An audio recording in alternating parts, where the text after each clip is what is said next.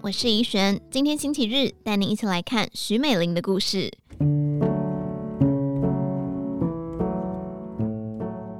打开徐美玲的脸书，总可以看到她带妈妈、外婆出门踏青的照片。两位长辈虽然都坐在轮椅上，气色却非常好。五年前，她开始照顾早发型失智症的母亲。隔年定居上海的外婆也来台湾，再加上当时还在世的婆婆帕金森合并失智，一打三照顾三位老人家。尽管扛着重担，从事导游工作的徐美玲脸上依然带着阳光般的笑容。她无奈地说：“大家都会说自己没办法，不管住得近住得远，提到要照顾，都想逃得远远的。”照顾的难，让人却步，却忘了照顾里也有爱。因为对爱的坚持，才让她走到现在。徐美玲两岁就被生父抛弃，她说吃的住的都靠外婆，点点滴滴我一直感恩在心里。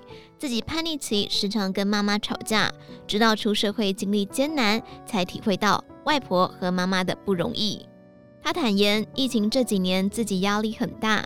既无收入，又要照顾三位长辈，但他也感恩有这段时间能让长辈暮年献上温暖的阳光。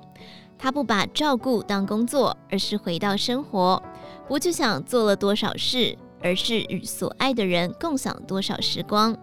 可是照顾亲人没有上下班时间，病情变化又急又快，还有不断堆积的惊人支出。疲累就像骆驼上的负债，谁都担心最后一根稻草会掉下来。他说，在其他亲人不愿协助照顾时，是我压力最大、情绪最低时。幸好来我家的照顾专员都看在眼里，他转介我参与即兴剧，让我彻底释放内心压抑已久的种种压力。徐美玲与十多位不同家庭背景的家庭照顾者支持团体成员，在秀影剧团引导下，透过玩、演出、即兴发挥，让身心与照顾脱离，享受再次的活在当下。她说：“其实我已经很久都忘记怎么笑了，也许我已经郁闷太久，走到变成习惯了吧。但在随性演出下，我和同学们又找回自己。”我们不在照顾的角色里，而是回到我能再次笑得开怀，将负面能量都变成正能量。他说：“当你知道有人，甚至有一群朋友彼此支持，心中郁闷就有了出口。”徐美玲回忆，有次双十国庆带归国华侨出游，其中有位全盲旅客独自一人，因此需要他特别协助。但一路上遇到好多温暖与礼让，可是有些团员仍不免窃窃私语议论：都已经看不见了，为何还要回台湾玩呢？但那位客人其实都听在耳里。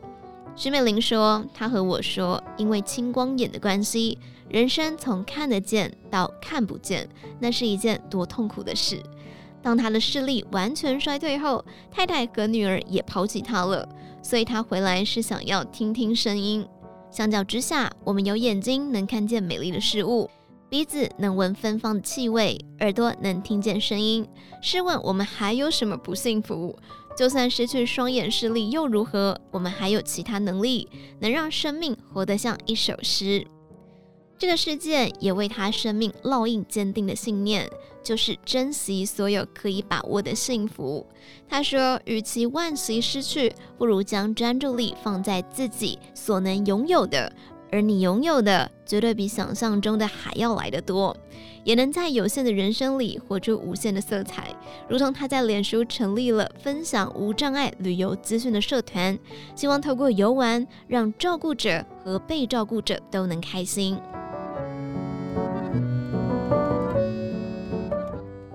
以上内容出自于《今周刊》网站，详细内容欢迎参考资讯栏下方的文章连接。